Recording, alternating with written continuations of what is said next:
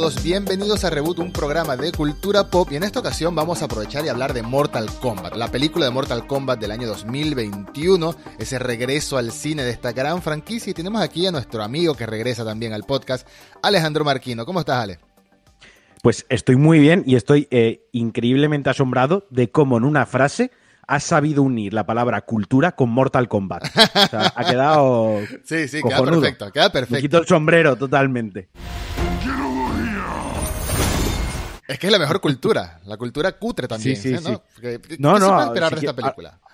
Ahora podemos hablar de ello, porque yo estoy muy a favor de este tipo de cultura, como tú dices, cutre, ¿no? La, la cultura de clase B. Clase B, que de vez claro. en cuando no- nos viene muy bien también, ¿no? Como, claro. como todo. Hay que, hay que entender que uno, cuando entra al cine a ver esta película, uno no espera algo que te cambie la vida. Uno espera pasarla bien y ya. Así entré yo a ver Godzilla vs. Kong y Sí. disfruté, excepto el lado de los humanos, por supuesto, disfruté por completo la película. Salí, bueno, salí no, la vi en mi casa, pero la vi en mi casa contento con una sonrisa de oreja a oreja. Mortal Kombat, en cambio, la vi en el cine. Es la primera vez que iba al cine Ah, ¿sí? después de año y medio, no sé, desde que empezó esta locura. Es- y, y al día siguiente cerraron los cines, posiblemente por mi culpa. Cerraron los cines y hasta nuevo aviso no, no los han vuelto a abrir. Pues yo quería haber ido al cine a verla Sí. y no encontré a nadie que me quisiera acompañar. Y mucha gente que nos escuche dirá, pues yo qué sé, Marquino, podías haber ido solo al cine, que no pasa nada. Bueno, he ido cientos de veces solo al cine, pero lo cierto es que después de casi un año sin ir al cine, pues me apetecía volver al cine acompañado, Claro. ¿no? Y el pre-película y el post-película de comentarla y demás, aunque bueno, en Mortal Kombat tampoco me extraña que mucha gente, que nadie quisiese acompañarme. Tampoco fui había solo. mucho que comentar después, Yo fui solo. ¿sabes? Solo, éramos Así como la- cinco personas en la sala, además. Me sentí seguro, casi me resbalo porque no sé, le echan algún detergente al piso, está bien, pero casi me mato bajando las escaleras, pero la pasé buenísimo, la pasé buenísimo. ¿Te gustó la película? Una película es Mortal Kombat. Puedes Mortal empezar la película haciéndote un fatality a ti mismo en las escaleras de, de la sala. Hubiese No estado muy temático, Como, no lo había pensado como así. product play, o sea, como no product placement, como anuncio interactivo estaría bien. Eh, por supuesto, hacer la aclaración que vamos a hablar full spoilers, pero ¿qué, qué spoilers puede haber de una película de Mortal Kombat? Muere es gente. eso, tío. es Muere es eso. gente, hay sangre, hay violencia. Es pero que- te gustó. Sí, sí, a ver, a mí me gustó porque sabía perfectamente a lo que, a lo que iba. O sea, encuentro, les, le veo los, los fallos que tiene como, como película, ¿no? Mm. Si lo analizamos como película, tiene, tiene fallos muy graves y no es una buena película. Ahora bien, si la veo con los ojos de, primero, fan de Mortal Kombat, porque yo lo que quería era, ante todo, ver una buena adaptación, y creo que sí que es buena adaptación, Sí. y segundo, quería ver una película de artes marciales. Y como película de artes marciales, me gustó también. Mm. Entonces, por, la, por una parte, obviamente, por una película que no le recomendaría a, a casi nadie que no tuviese el cerebro hecho serrín como yo, pero sí que es verdad que me lo pasé muy bien con la peli, pero es una película que no tiene spoilers, ni, o sea, no hay ninguna relevancia, no hay ningún misterio, no hay Nada. nada, que se pueda sabotear de la película, es gente dándose de hostias. Es más, podemos empezar por hacer la mayor revelación que te hace la película, en, en cierto modo, que es que en la película de Mortal Kombat no hay Mortal Kombat. Esta es como una precuela, más bien. Es una, eso me gusta, mira, pues es de las cositas que me gustan. Sí. que bueno, ya vamos a entrar un poquito en la película, ¿no? Eh, la película es un reboot de la, de la del año 1996. Sí, 95. Eh, 95-96, sí, Mm. supongo, por ahí está, te estoy hablando de memoria. Eh, que eh, la primera película, pues, era malísima, se ha convertido casi en una película de culto, principalmente por la banda sonora, sí, claro. eh, que todo el mundo conoce.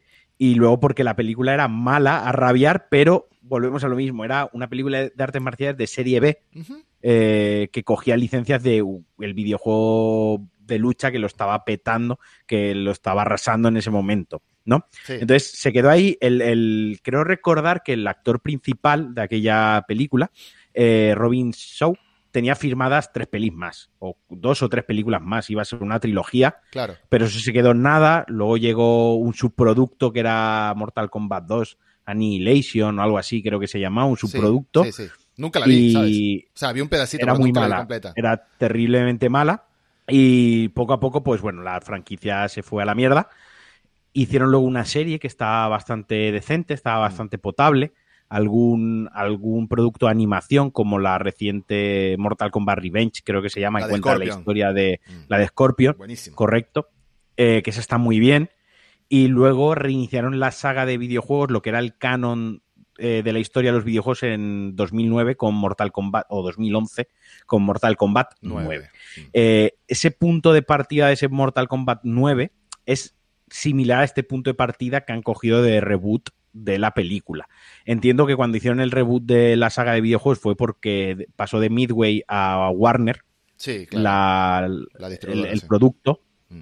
y los derechos. Entonces Warner también los, tiene todos los derechos, también los del cine y quiere pues obviamente que converjan de alguna manera mm. que sea un poco similar, ¿no? Lo que estás viendo en el cine con más o menos lo que se está siguiendo en los videojuegos. Y de ahí parte como una precuela, como tú dices, no hay un, no hay un, el torneo no se, no se realiza, sino que te explican quiénes son los elegidos, por qué son esos los protagonistas y plantean un poco el lore, el trasfondo de lo que será la siguiente película que probablemente casi 90% de seguro la vayan a hacer.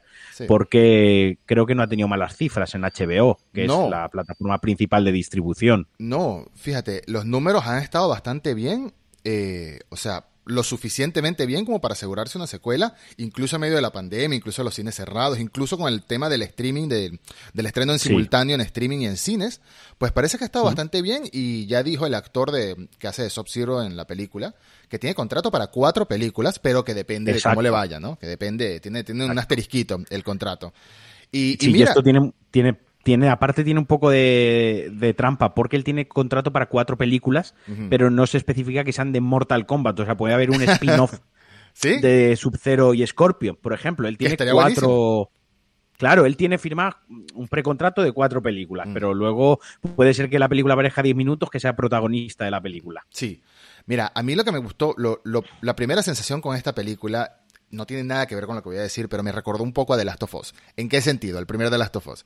En el sentido de que los primeros 10 minutos ya te dicen, ok, me atrapaste, cuéntame más. Esos primeros 10 minutos de Scorpion y Sub-Zero en el pasado fueron una, una, fueron lo mejor de la película. Creo que lo, o sea, lo que más me gusta de esta película es que por fin el que la escribió y el que la dirigió reconoció que los personajes que más le gustan a la gente son Scorpion y Sub-Zero. Está el Team Scorpion y el Team Sub-Zero. Hay que centrar en gran parte de la película en, en cuanto a esta rivalidad. Y los actores que eligieron estaban buenísimos. Este él se llama eh, Sanada, Hiroyuki Sanada, Hiroyuki Sanada, si no me equivoco. Sí, em, sí, sí. Que es conocido por el último es por el, último samurai, el más importante del cast, que es el último, por ejemplo, el último samurai en 47 Ronin, de Wolverine, la que se ambienta en Japón, Live en, en Westworld, en Endgame aparece. sí, ah, verdad, verdad, que aparece en Endgame. Es el que pelea con. El Yakuza que pelea con Ronin, con Correcto. No, me acordaba. Hace, ese pequeño guiño porque él es un especialista y es todo un clásico, ya un veterano del cine de artes marciales en mm. Es un actor japonés con mucho prestigio. Entonces le hicieron ese pequeño cameo, ese pequeño guiño en, en, Marvel, le hicieron ese pequeño hueco. Quizás ahí la gente ahora sí que el clic cuando tú lo acabas de comentar, de que es cuando empieza contra Ronnie, contra Ojo de Halcón al principio de la película, le habrá hecho el clic ahí de, de actores. Es el más conocido del. es el más conocido del casting. Este, incluso retomando, tomando en cuenta que la mayoría de actores que en esta película, o muchos de ellos, son expertos en artes marciales, lo cual me parece que está perfecto. Más o menos en la primera película del 95 también había algunos expertos en artes marciales, Liu Kang, creo que la misma Sonya Blade era peladora, o Johnny Cage. Sí, también. Eh, y estuvo bastante bien. En aquel entonces los más famosos eran Christopher Lambert, el que hacía de Highlander, que es el, el Raiden en aquella película, que era genial. Eh. Y, y, Gary Tagawa, que era Shansung, que esos son justamente los dos personajes que menos me gustaron en esta película. Los sentí muy simplones. Shansung y Raiden. sobre todo si los comparas con los de antes mira, hace nada, eh, previously, una semana antes de esta Mortal Kombat, mm. le vi con mi novia, puse en casa Mortal Kombat la, vieja, ¿no? La, antigua, porque ya no la había visto, ¿vale? Entonces, cuando apareció Raiden la primera vez, se empezó a reír muy fuerte y dijo, eh, esto es bochornoso, tremenda apropiación cultural, porque está en un templo budista, todo lleno de asiáticos con sus trajes eh, de monjes, ¿no? de monjes, con toda la ornamentación, y de repente aparece el dios que se supone que es un dios oriental y asiático también, que también va vestido de monje y se les aparece a ellos, y es un actor americano totalmente, que esto es algo que han corregido aquí, han corregido en esta película. Mm. Raiden ya es asiático, también es un, actor de la casa Marvel que aparece en la saga Thor, por cierto. Ah, eh, es uno de los compañeros de, Thor. uno de sus tres compañeros, Mm. que bueno, que muere al principio de Ragnar, pero la primera y la segunda son de los que la acompañan en las misiones y en la aventurilla. Yo creo, Eh, yo creo que con este Raiden intentaron acercarlo un poco más a los juegos, ¿no? A la personalidad Sí. de serio, eh, no me meto mucho Claro. en los temas humanos, pero te apoyo, te ayudo, que es el de, el de Mortal Kombat 9, 10 y 11, este nuevo canon que Sí. tiene mucha personalidad parecida, pero aún así le faltó como esa chispa, y sobre todo a Shansung. Shansung para ser el villano de la película, del- de, la nueva película, y de la vieja también, pero Shansung para ser el villano de la nueva película no, no se sintió como villano, salió tres veces, no sé, sentí, sentí más Bueno. villano a Cabal, que estuvo buenísimo Cabal, Exacto. por ejemplo. Por ejemplo, el villano, Samsung, también para que os venga a la mente quien lo esté escuchando, sale en The Dark Knight. Es el, el Lau, el, el asiático, que interpreta a un actor chino, interpreta a un contable chino que le lleva el dinero de la mafia. Sí. Puede ser, y también, claro, y también aparece en The Winter Soldier. También aparece en Capitán América, en The Winter Soldier. O sea, y creo que recordar que en Ghost in the Shell, la última, la de Scarlett Johansson, también aparecía. La del Quiero whitewashing decir, que dice. el, ca- el- el cast no es de primera línea, pero sí, pero sí que han cogido un cast que si eh, rascas un poquito, eh, aparecen actores relativamente conocidos. Sobre todo lo que estamos diciendo, los actores asiáticos son los más conocidos. De hecho, el, el cast perfecto que hicieron con, con Sub-Zero y con Scorpion me pareció genial, pero también hay que destacar al actor que hizo de Kano, a este chico que Sí. yo lo había visto en, en, ¿cómo se llama? Superstore, creo que se llama la serie de comedia. Él sale en Superstore, también sale en House of Lies, que es una en la que hace con War Machine y con, y con Kristen Bell, War Machine, no, John- Don Cheadle, que es buenísima. Pero aquí el personaje que se comió la película para mí fue Canon. Eh, el humor que le dieron al tipo, incluso siendo un villano, le dieron mucha más participación en la película, le dieron humor, le dieron... Es que la película, la película está muy bien hecha como adaptación de videojuegos porque incluso no solo repiten frases Claro. como en la primera, no solo repiten frases, Kano Eso. wins y, y todas estas frases típicas, em, creo que no dicen finish him, pero sí dicen... Sí, sí que lo dicen. Sí dicen finish him. Sí que lo dice. Lo dirá Sí, Shansung, sí, me sí, imagino. Samsung, Samsung lo dice. Pero es que tiene hasta movimientos. peleando, lo dice. Tiene hasta movimientos típicos de los personajes. Cuando sale Eso- eh, eso quería- Kun Lao por primera vez que sale del piso dando la voltereta, eso, así sale el, el personaje en muchos de los juegos.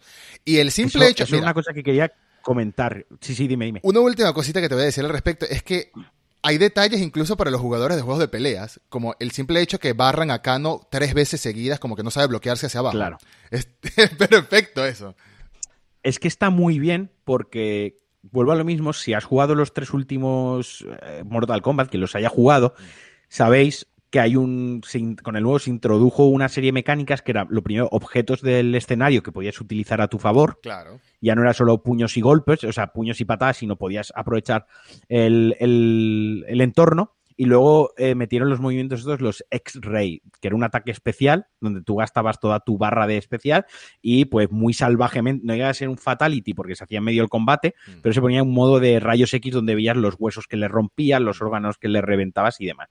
Y una cosa que me gusta mucho, que cuando la película tiene combates, aprovechan esos momentos de coger algo que está por el escenario, una maza, pegarle al oponente y tirar la maza, que es lo que hacen en el juego, básicamente. Dan un golpe con la maza y la maza ha dejado de existir. Sí. Y eso lo hacen en, el, en, el, en la película, incluso aprovechan pues una pared, saltan y se van al otro lado del escenario para evitar al enemigo. Eh, Kun Lao hace un fatality tal cual, pero literal es el mismo fatality que hay en el, en el videojuego y cuando, cuando lo hace dice fatality, dice la, la frasecita, la palabra, ¿no? Quiero decir, es- se nota que han jugado mucho. Sí, sí, sí. Han jugado mucho. Es gente que, eh, bueno, yo supongo que James Wong, eh, que es el productor, que es el productor de los Saw, Insidious, Aqua- director de Saw, director de Insidious, director de Aquaman, eh, todo el tema El de. Conjuring, Mm. del conjuro, todo, todo el, el- ese universo cinematográfico Warren, Sí. de Warner Bros. también. eh, es el productor, es el director y demás. Entonces es un, aparte es un tío, en el buen sentido de la palabra, muy friki. Sí. Eh, le gustan mucho los cómics, los videojuegos, este tipo de cine y demás. Entonces, es el productor. Yo creo que los habrá sentado, en algún momento alguien ha sentado al equipo de la película y les ha dado los últimos juegos y ha dicho, la jugada esto dos meses, porque se nota que han jugado al, al- al videojuego. Está lleno, está lleno de, de ese tipo de detalles. De guiños. Incluso, sí. incluso hay que tomar en cuenta que, que Mortal Kombat tampoco es una saga que nació como algo muy respetuoso a, a la cultura asiática. ¿En qué sentido? ¿A, a qué me refiero? John Tobias, perdón, John, sí, bueno, John Tobias y Ed Boon, los dos creadores de Mortal Kombat, escribieron esto pensando en las películas de los 80 de acción, pensando en Bruce Lee, pensando en Jean-Claude Van Damme, pensando en ese tipo de cine de artes marciales. Y por eso es que había esa, esa mezcla cultural en, en, las primeras películas, sobre todo. Raiden técnicamente no era asiático, tampoco era blanco, no se, no se sabía que era Raiden. Estaba Johnny Cage, que claramente estaba inspirado en, en Jean-Claude Van Damme. Y estaba Liu Kang, era era el Liu Kang y Kun Lao eran los protagonistas asiáticos en este sentido. Pero está lleno de guiños hasta el punto de que hay una escena al principio de la película, después de que el protagonista del que quiero que hablemos a continuación, porque es la, gran polémica entre los fanáticos de Mortal Kombat, que no me parece, pero bueno. El protagonista, después de que termina su primer combate en el mundo real, que pierde al principio de la película, se le aparece el actor Jax, el actor que hace de Jax, antes de que pierda sus brazos, y le dice Ah, esto, me encantó este detalle. Y, le dice, ah, campeón, tú eres el que derrotaste a Eddie Tobias en el ring. Eddie Tobias claramente está hablando de, los dos creadores, de Ed Boon y John Tobias, sí. que es un juego de palabras que hacen incluso en el juego, porque hay uno de los personajes del juego que es Noob Saibot, que son los, apellidos de Ed Boon y de, John, Tobias. Entonces, está lleno de esa clase de detalles como para que la gente que, que lo ha jugado bastante Mortal Kombat los pilla y el que no, no importa, pero igual lo disfruta. No, porque... Lo disfruta igual. Claro. Porque, a ver, Mortal Kombat más allá de eh, Mortal Kombat es una telenovela con hostias. Pero básicamente es eso, es una telenovela familiar, dramas familiares, de has traicionado, tú eres mi padre, mi madre, te, me traicionaste, no confío en ti, donde resuelven todos los problemas a hostias. Eh, quiere, hay escenas, en los videojuegos se, se, ven más, pero eh, la película también está bien trasladado, que son dos personajes aliados que en algún momento tiene una discrepancia y uno le dice al otro, confía en mí. Y el otro dice, ¿cómo voy a confiar en ti? Y le dice el, otro personaje, te lo demostraré. Y se empiezan a pegar de hostias. Cuando, cuando lo has hostiado, cuando le has roto siete costillas, tres dientes, le ha clavado, le ha clavado dos puñales en los ojos, el otro, cuando está derrotado, dice, vale, tienes razón, confío en ti. Claro, partimos de la base de eso. O sea, eso hay que tener muy claro lo que, a lo que estamos viendo, eh. ¿no? de, lo que decíamos al principio, es un subproducto de clase B donde obviamente la película está llena de Deus ex máquina, mm. cosas que pasan por exigencia de guion para que la película siga rodando, está llena de agujeros de guion, o sea, mm, saltos temporal, espacio-temporales de una escena a otra, pasando de un sitio a otro y no hay explicación ninguna, pero creo que a la vez que es su mayor defecto es una gran virtud, porque la película va a pincho a lo que mola, que son las peleas. O sea, es, eh, empieza y, acaba y se, no hay demasiado parloteo vacío de moralina de esta, de historia de autosuperación del protagonista y demás. Está, obviamente está puestecito ahí los momentos esos que quieren ser emotivos para que la película te, te dé un feeling, pero la película va a lo que va, que es hacer peleas, hacer combates, artes marciales, mejores, peores, pero mm, empieza y no acaba. Porque ¿de qué, ¿de qué trata Mortal Kombat? Tanto los juegos, al resumen extremo, como la película. Trata de un mundo que intenta conquistar a otro y por alguna razón las reglas exigen que tiene que ganarle 10 veces seguidas a un torneo mortal. Porque los dioses antiguos que no se meten en nada pero ponen reglas, lo exigen. Entonces, al momento que comienza Mortal Kombat, tanto muchos de los juegos como la película de 1995 y como esta, el reino de los malos, por llamarlo de alguna manera, Outward, el reino de los malos, ya ha ganado nueve, nueve veces. Y falta una. Entonces ahí empiezan los nuevos héroes, la nueva, la nueva generación de héroes a, bueno, a, entrenar, a aparecer, y ellos son los que salvan al mundo, lo cual es un poco injusto tomar en cuenta de que si, o sea, si gana el torneo los, los humanos, si gana el torneo la Tierra, no pasa nada, pero si lo pierden, pierden la Tierra, ¿no? Deberían ganar algo también, pero bueno, no importa, da igual, da igual, el tema es que da igual, da igual. A partir de esa premisa, empieza todo lo demás, la invitación al torneo, los mundos, etcétera, etcétera. Y en este caso nos cuentan que los protagonistas, los, héroes elegidos por, por, el destino, supongo, tienen que despertar sus habilidades especiales, ¿no? Son, son marcados. Sí, son marcados con un símbolo, que es el dragón típico de Mortal Kombat, y tienen que, que ganarte la marca. La marca te la ganas matando a alguien que la lleva. O heredándola si eres el protagonista. O, heredándola si el, el guion lo, lo conviene. ¿Qué opinas del protagonista? Porque hay mucha gente que, que se queja, por alguna razón, los más fanáticos de Mortal Kombat, de que hayan creado un personaje nuevo para una historia que, entre comillas, debería haber sido de Liu Kang o de Kun Lao, en dado caso. A ver, a mí.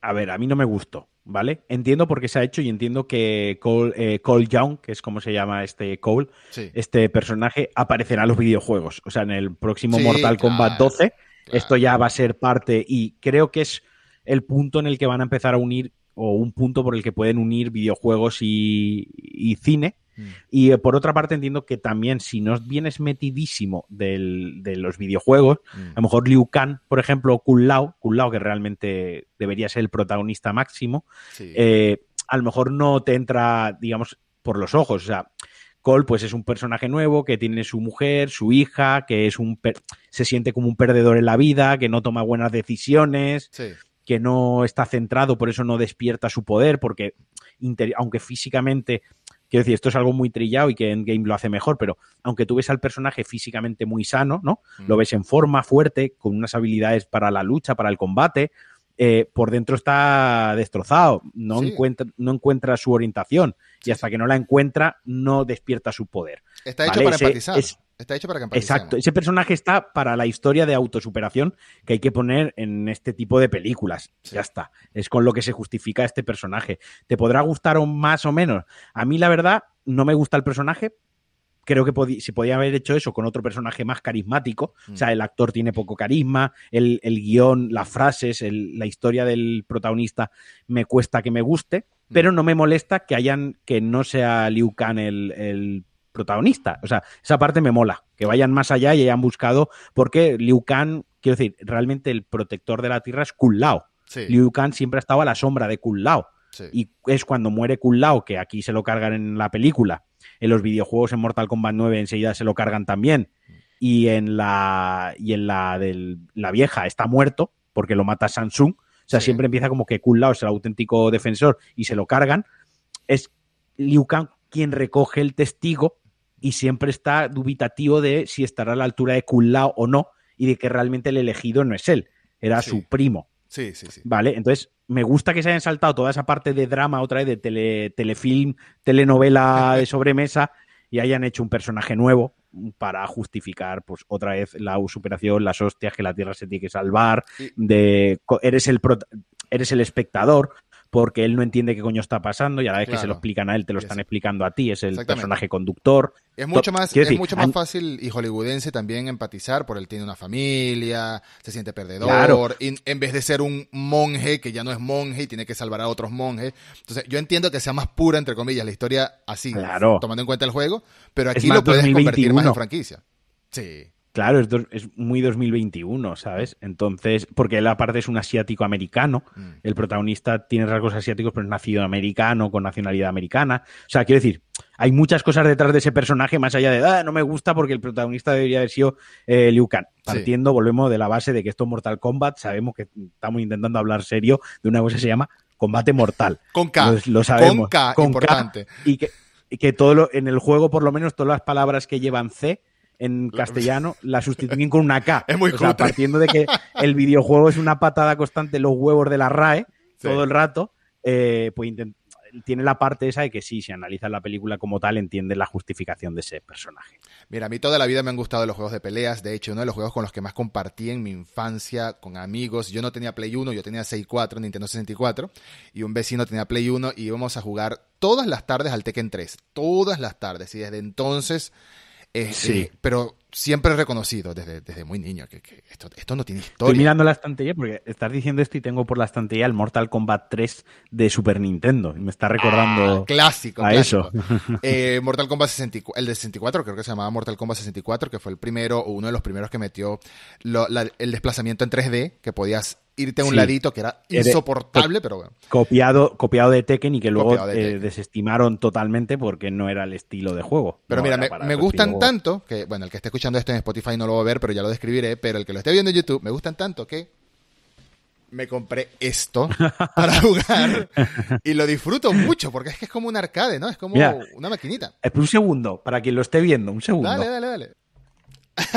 Yo voy a traer el mío. También, buenísimo. Es que. El mío de, Tekken. Se disfruta mucho. Se disfruta mucho así. se disfruta mucho, muchísimo. Y no, y, no, y no, es que soy, y no es que soy, no es que estoy listo para ir a ningún Evo, ¿no? A ningún campeonato de juego de peleas. No, lo paso genial. En el Dragon Ball Fighters, en el Mortal Kombat, en el Injustice. Los Injustice de esta gente son buenísimos también. Entonces, yo esperaba algo así al ver la película. Esperaba algo que le hiciera de verdad honor a, los juegos de pelea y me lo dieron. ¿Qué me, me, quejo de la película en cuanto a lo que uno se puede quejar? Creo que se notaba mucho, y, es de esperarse, pero se notaba mucho en en, combate cuando eran actores que no tienen ni idea de, peleas de artes marciales, ¿no? Enfocaban la cámara muy cerca, como para que no pudieras bien los, ver los movimientos bien, para poderlos hacer más lentos, etcétera. Pero de nuevo, se entiende, no todos tienen que ser eh, eh, expertos en artes marciales. El protagonista lo era, por ejemplo, eh, Hiroyuki Sanada y todo, eh, Sub-Zero y, y, Scorpion también lo era. Slim, que es que hace de Bihan de Sub-Zero, también lo es. Sí, sí. Y esos para mí, se, se, como digo, se robaron la película en cuanto a acción, en cuanto a, intensidad. Eran las peleas que más esperaba ver. Yo estuve toda la película esperando el regreso de Scorpion. Me encantó también el origen que le dieron a la cuchilla de Scorpion, que en la primera película era un una cabeza de pájaro extraña con una cadena, con una cadena que le salía de la mano, que bueno, porque puede y ya. Aquí era la, herramienta de jardinería de la mujer que le amarró con una cuerdita. Estuvo fantástico ese detalle. Ese nivel, me parece, me parece extraño que vayan a ese nivel de detalle tan puntual con una cosa tan mínima, pero el resto de la película es como que, bueno, sí, porque sí, porque hay un señor de cuatro brazos gigante y, y, Milina que se le abre la boca gigante y lame una cuchilla porque, porque puede y ya. Así de sencillo. No te damos las explicaciones de nada, pero te damos la explicación de la cuchillita. claro, es que yo creo, porque la, insisto, yo creo que en algún momento va a haber un spin-off de Sub-Zero y de, y de Scorpio, porque al final, como tú decías, habrías al principio, son los más, los más emblemáticos, los personajes que además siempre toda la portada de, las portadas de los juegos son ellos, o es Sub-Zero o es Scorpion, o son los dos. Pero es la portada de. son las portadas de los juegos también. O sea, al final es el, la dualidad fuego-hielo, bien contra el mal, venganza contra eh, sentimiento frío, y luego tiene una historia ahí de trasfondo de que a los dos los utilizan, los engañan. para que se maten entre sí y se dan cuenta de que al final no son enemigos. Mm todo lo contrario, tiene un enemigo común que los ha utilizado a los dos. Sí, sí. Entonces, eh, creo que por eso van a ese nivel de detalle con Scorpion, con Sub-Zero y tal, porque quizás en el futuro les vayan a dar más relevancia. Ojalá, ojalá, porque yo de verdad espero ver mucho más de esta franquicia. Ya la, película se despide eh, dándonos un vistazo a que se viene Johnny Cage, que por cierto se me olvidó comentar que si buscábamos un protagonista más humano, más mortal, más del reino de nosotros, Johnny Cage no era bueno para eso, porque Johnny Cage es una estrella de Hollywood que no le importa nada. Ah. Entonces, tendrías que modificar mucho el personaje. Claro, a mi novia le echó de menos Johnny Cage en la, en la película. Estuvo todo el rato pensando cuándo sale Johnny Cage y al final cuando vio el Metroid, ¿en serio la van a dejar para lo van a dejar para la siguiente? Y dije, nos van a baitear. Nos van a baitear para la siguiente película. sí, pero yo quería ver a Johnny Cage, quiero decir un personaje que mola un mogollón. ¿A, quién era a quién era a contratar de actor de Johnny Cage? Por ahí hay gente diciendo que a John Cena o a Ryan Reynolds. Pues por ejemplo, John Cena estaría muy guay. Estaría buenísimo. Muy guay. Pero que es mucho, Más, mucho, más, grande de lo normal, pero perfecto, ¿no? O sea, no, está nada mal. Sí, bueno, si tiene que perder unos kilos, los, los, los, perderá. Ahora, no me parecería ninguna locura ahora que John Cena ya está metido en, lo que es el, la élite de Hollywood, porque va a salir la próxima de Fast and Furious, y una vez entras en Marvel o entras en Fast and Furious, ya estás en, en en la élite, ¿no? John Cena, sale en Suicide Squad nueva, que es de Warner también, y tiene su propia serie que está haciendo James Gunn de Suicide Squad, de Peacemaker, que es su personaje super random, su personaje de, de, DC, tiene su propia serie, así que ya está, ya está en contacto con Warner, ya está en contacto Claro, por eso digo que es que una vez entras en esa rueda, mm. una vez entras en, es fácil que, que te den un papel o que te llamen y qué tal. Pero bueno, así en general lo que comentábamos, o sea, la peli está guay, si vas a ver una película de hostias, si vas a ver una adaptación de Mortal Kombat porque eres fanático o eres fan de Mortal Kombat, mm. y si no lo eres, pues si te gustan las pelis de artes marciales, la disfrutas. Sí, mm, Ya está. O sea, quiero decir, no, la película está llena de chascarrillos, está los típicos recursos humorísticos para romper la tensión después de un combate, la típica frase. Eh, ya, la película es todo constantemente una parodia, incluso hay momentos que se parodia a sí misma. Eh, hay un momento que dice, ¿qué es eso? Es una marca nacimiento. ¿Eso qué significa? Que nació con ella. Quiero decir, es que la propia película se ríe. Esa frase, esa frase es perfecta. Claro, pero es por, pero la, eso es consciente, o sea, eso se ha escrito adrede y eso se le ha dado un visto. O sea, una frase que todo el mundo nos hemos reído de ella. Obviamente, esa frase cuando la vieron en edición, en montaje, cuando leyeron el todo el mundo se reiría. Esa frase que está ahí. Esa frase apareció en el tráiler y había gente criticándola que la película iba a ser muy tonta, que, es esa frase tan mala. Es, Mortal Kombat, o sea, ¿qué esperas? Es que la película se está riendo de ella misma. Claro. En esa frase la película se está riendo y no se está tomando en serio. Estamos hablando que es una franquicia que los propios videojuegos crean unas reglas, mm. estipulan unas normas para el, para el mundo y una hora después se la salta. Por ejemplo, en el último videojuego, Mortal Kombat 11, eh, se crea una brecha temporal que une el pasado con el futuro. Mm. Entonces, eh, hay algunos luchadores que solo están vivos en el presente, otros que están vivos en el pasado, pero hay algunos que eh, su versión del presente y la del pasado coinciden. Entonces, según las normas que marca el juego, es que si el joven muere, el del, el del presente muere también porque murió en el pasado. Claro. Y si al, del, al joven le rompen, por ejemplo, le rompen, le hacen un corte en la mano, pues al del futuro le aparece la cicatriz, mm. ¿vale? Eso pasa en el juego y así matan a un matan a Cano, creo que en el videojuego matan a Cano así. De gracias por recordar, Sonia lo mata así, gracias por recordarme las normas y le pega un tiro al del al joven, y mata Vale, 20 minutos después, está jugando, 20 minutos después, Raiden viejo contra Raiden moderno se empiezan a partir, creo que Raiden u otro personaje, con su propia versión del pasado, Jax creo que es, se empieza a hinchar de hostia, que sería imposible, porque la primera hostia que el viejo le diese al... le duele al otro. Le dolería al otro. Quiero decir, por las mismas cosas que tú me acabas de explicar de, de la historia, te las estás pasando por el forro ahora mismo porque te, apetece, ¿no? Para justificar. Joder, estamos hablando de esa seriedad, no, no se le puede pedir más. No se le puede pedir más y por eso hay, adaptaciones y hay adaptaciones. Es depende de la franquicia, sobre todo. Em, el otro día cometí el grave error de empezar a ver la película de Monster Hunter. Aguanté la mitad, no pude más. Yo la he visto entera, ¿eh? bueno, la segunda mitad la vi haciendo clic con el ratoncito. O sea, 40 minutos los resumí como en dos para ver qué pasaba, para ver si moría pues, alguien. Es que lo mejor es el, la segunda mitad de la película es la buena, la primera es, no tiene sentido. Es que la primera me mató, es tan lenta. Te perdiste lo único bueno que tiene la película. Bueno, y, quería hacer en mi cabeza, o sea, quería recordar cuáles eran las, adaptaciones de videojuegos que me han gustado recientemente y se me ocurren casi todas animadas. Sobre todo la de Castlevania, que la de Castlevania es buenísima de Netflix, la serie, pero es muy seria. Tiene su humor, por supuesto, pero es muy seria porque tiene una trama que se puede prestar para ello, vampiros, mitología, etc. cambio, tú tomas algo como Mortal Kombat con K ¿Y qué puedes hacer al respecto? ¿Qué más puedes hacer? Te, voy a, pero tú sabes que el director de eh, el director de Monster Hunter mm. es el director de la primera Mortal Kombat, de la de 1995. Y de casi todas las Resident Evil, sí, Paul W. Anderson. Sí, o es el productor, sí es el que lleva el guion, el productor y el escritor de casi todas las de Resident Evil. Ah. El marido de Mila Jovovich. Paul exacto. Paul W. S. Anderson, que a mí me parece una figura necesaria porque por lo menos hace adaptaciones de videojuegos. Porque no, totalmente. de que son malas, pero al menos alguien, por lo menos apuestan por el cine de videojuegos, ¿no? Sí. Y, eso lo vamos a ver mucho, ¿no? Lo, sabemos que lo vamos a ver mucho en el futuro. Eh, tenemos la serie de Last of Us en desarrollo, tenemos más adaptaciones de, de, videojuegos para Netflix, creo que está The Devil May Cry, que me parece. De McRae, ahora llega Leech of Legends también. Llega Leech of Legends, sí. Llegó una de Dota, que pasó como nadie se acordó de ella. he visto, intenté ver el primer capítulo y era infumable, era tremendamente malo. Además que yo no juego Dota, o sea, no tendría ni idea de qué está pasando. También viene la película de Metal Gear Solid, ¿no? Que protagonizada por Oscar Isaac, si no me equivoco. Entonces, vamos a ver que cada vez yo creo que es un buen momento, ¿no? Está la tecnología, está los efectos. Ahí está. Y hay, y lo más importante para mí, y en esto no entra Paul W.S. Anderson, pero sí entran otros, otros directores, creo, el que va a estar dirigiendo Metal Gear Solid, por ejemplo, es que hay gente de nuestra edad, por ejemplo, de 30, 30 claro, es que, que, son los que van a estar encargados de estas películas, que crecieron con esos juegos ha cambiado el paradigma. Hay que entender una cosa. O sea, de hace 10 años hasta ahora, los videojuegos cada vez se han ido pareciendo más a películas. La narración en los videojuegos ha ido bebiendo más del cine.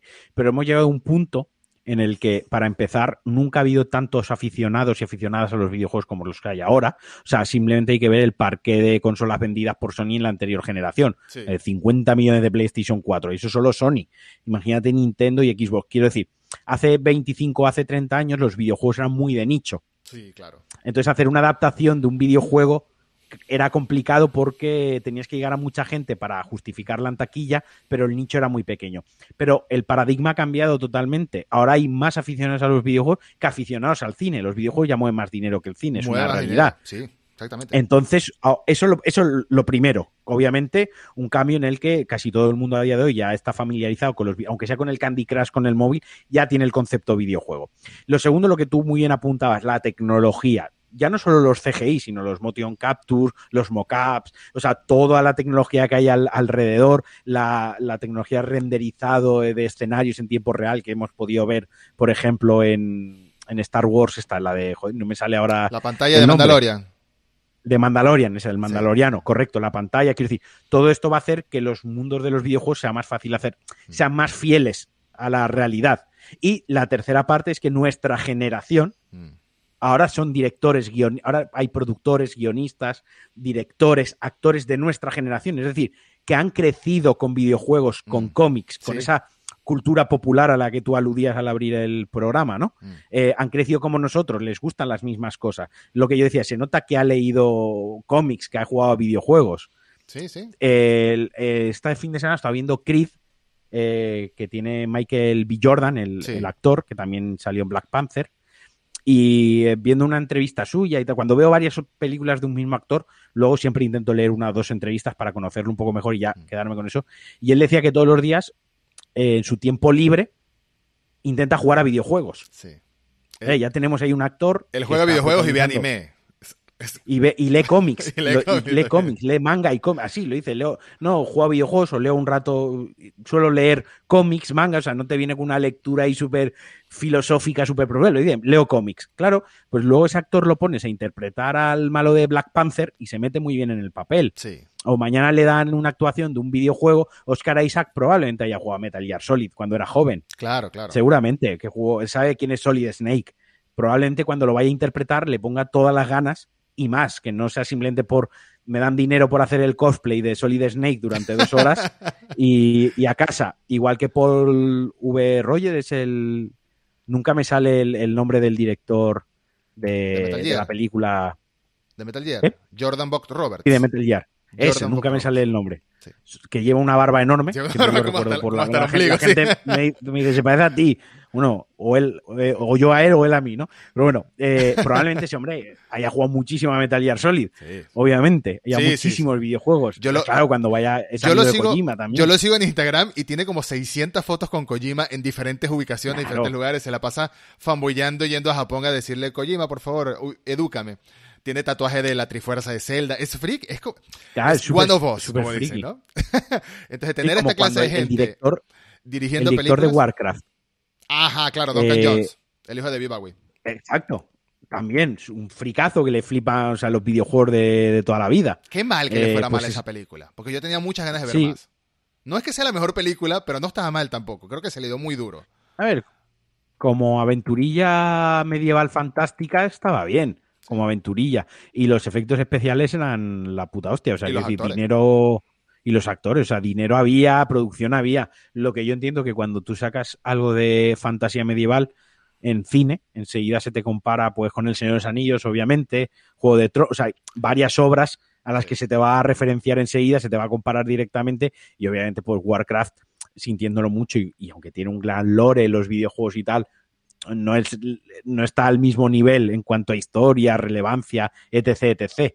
Es para nuestra generación, sí, pero, pero volvemos a lo mismo. Para generaciones, mi padre veía el Señor de los Anillos, ve el Señor de los Anillos y sabe lo que es el Señor de los Anillos, le pongo Warcraft y no sabe qué Se va a cojones reír. está. Posiblemente se ría. Claro, no, no entiende, no entiende por qué mola o por qué le tiene que molar, ¿no? Sí, sí, sí. A ver, antes de finalizar, ¿Team Scorpion o Team Sub-Zero? Ah, yo soy de Scorpion. Yo también, a tope. 100%. Bien, bien, aquí mira, representa. Me flipa. Bien, me me, flipa, me encanta flipa. el personaje, me encanta su lore, me encanta todo, hasta cómo se vuelve malo, que no es malo, que sí es malo. Todo ese viaje al infierno, todo eso me fascina y tengo muchas ganas de volverlos a ver a ellos dos en, en alguna película. Me pasé toda la película Yo creo que esperando que, regresara Scorpion y al final obviamente regresa Scorpion. Esa secuencia de pelea entre ellos dos son de lo mejor de la película, están logradísimas, están muy bien representadas y bueno, Ojalá, como, ojalá, sea, ojalá se cumpla lo que tú digas, que no solo vengan secuelas, sino que alguno de esos proyectos sea un spin-off que nos desarrolle más el trasfondo de, de el origen del conflicto de estos dos clanes, ¿no? Del clan de Bihan y el clan de, de Hanzo Hasashi. Hasta el nombre es buenísimo. Hasta el- debe estar inspirado en algún personaje seguro de película, pero sí, hasta sí, el nombre es buenísimo, Hanzo Hasashi. Em, no sé, Alex, no sé, Marquinos, no sé si quieres comentar algo más o cerramos aquí con No, el no, sello no. de aprobación de la Eh, película Mortal eh, Kombat. Que a ver, que si veis Mortal Kombat lo hagáis con la mirada de eso, de ir a pasarlo bien, ver una película de artes marciales, fantasía, sin ningún tipo de, de nada, relajaos. Un viernes habéis acabado la semana de trabajar, estáis agotados, no queréis pensar ni que os hagan pensar, poneos Mortal Kombat. Sí. Eh, y que juguéis. también a Mortal Kombat 11 o a Mortal Kombat 10, que están muy baratillos por ahí, están accesibles en todas las plataformas, que eh, si os mola la peli y no habéis jugado a los juegos, que le deis también un, un try. Exactamente, y estoy de acuerdo también porque hay mucha gente que cree que los juegos de pelea son muy eh, difíciles de meterte en ellos y de empezar a jugarlos. Y sí, es verdad, cuando te vas por el multiplayer online, es verdad que es difícil. Pero si quieres jugarte la historia en modo normal o incluso en modo fácil por conocer más a los personajes, está bastante bien porque, como dice Alex, tanto el Mortal Kombat 10 como el Mortal Kombat 11 han desarrollado, se les ha ido la olla completamente, se han vuelto locos con la historia, pero está buenísima. Es, es, una película. clase B en modo película con buenos personajes, con bueno, personajes divertidos al menos, y, y nos da un poco más nos dan ideas de lo que, de lo que viene en el futuro de las películas también, porque claramente muchas de estas versiones que vimos en Mortal Kombat la película están inspiradas en las últimas versiones de Mortal Kombat los juegos, específicamente hablando de Scorpion, de Raiden y de, y de Sub-Zero. Si después meten a, a, Quan Chi, a, Shao Kahn y a todos ellos, pues buenísimo si los meten en las películas, pero yo creo que van a ir poco a poco. La, siguiente película va a ser el Torneo Mortal, eso, eso está cantadísimo. Y de hecho, porque incluso, incluso algunos de los personajes reviven, de los malos, de los villanos reviven al, final de la película, así que... Está, estaba viendo cifras y la, película ha costado menos de 50 millones ah.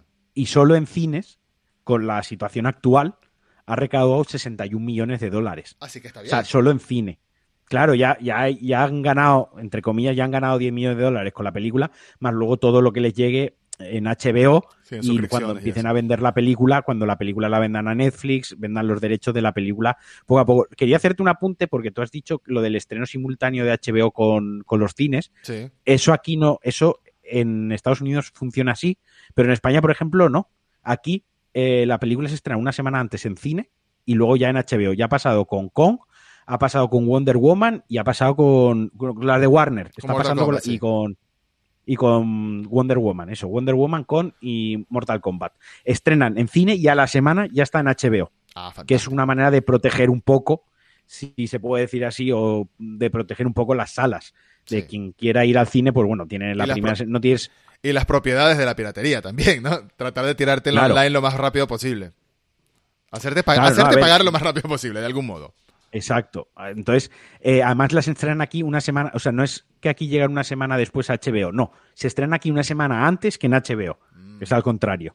Sí. o sea, aquí se estrenan una semana antes que en Estados Unidos las películas de Warner ahora. En Latinoamérica lo que están haciendo de Warner es estrenar las películas en los cines y más o menos dos semanas después eh, habilitarla para compra en, o alquiler en Google Play, en YouTube, en, mm. todos los servicios de, alquiler online, no, no de compra. Pero sé que a partir del mes de junio, del próximo mes de junio, va a empezar a llegar HBO Max tanto en Latinoamérica como poquito después en España. Así que seguro ahí van a meternos en el, en el estreno simultáneo. Yo estoy un poco enfadado con HBO, tío, porque vi o sea, la Liga de la Justicia de Zack Snyder, la vi en HBO, porque era la plataforma que tenía para verla, eh, con mi suscripción pagada y toda la historia, y la calidad era paupérrima, tío. O sea, es que cuando eran imágenes en negro, unos píxeles... Casi toda la película. Eh, casi toda la película, unos píxeles como mi cabeza de grande. Eh, claro, al final la vi y luego me volví, me bajé la versión 4K y la vi en 4K pero ya no es una cuestión de, ah, no, la pirata, yo pago el servicio.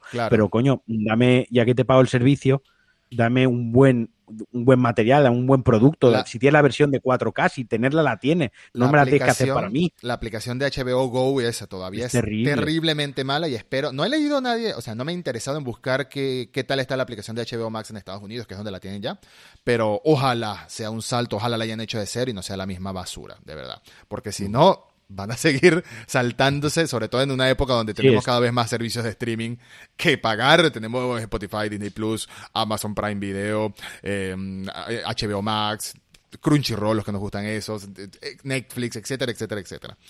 Marquino, muchísimas gracias por estar acá. Recuerden a todos los que nos están escuchando que pueden escuchar a Marquino en sus podcasts, eh, Pulsa Star y DLC. Están disponibles en todas las aplicaciones, en todas las plataformas y en Spotify. Y por supuesto también darle, darle cariño a Reboot en, con su like, con su suscripción, con su suscripción al podcast también y compartirlo en las redes sociales si les gustan. Marquino, muchísimas gracias. Espero volvernos a ver pronto por estos lados. Seguro que sí. Un abrazote. Un abrazo y muchas gracias a todos. Hasta el próximo episodio.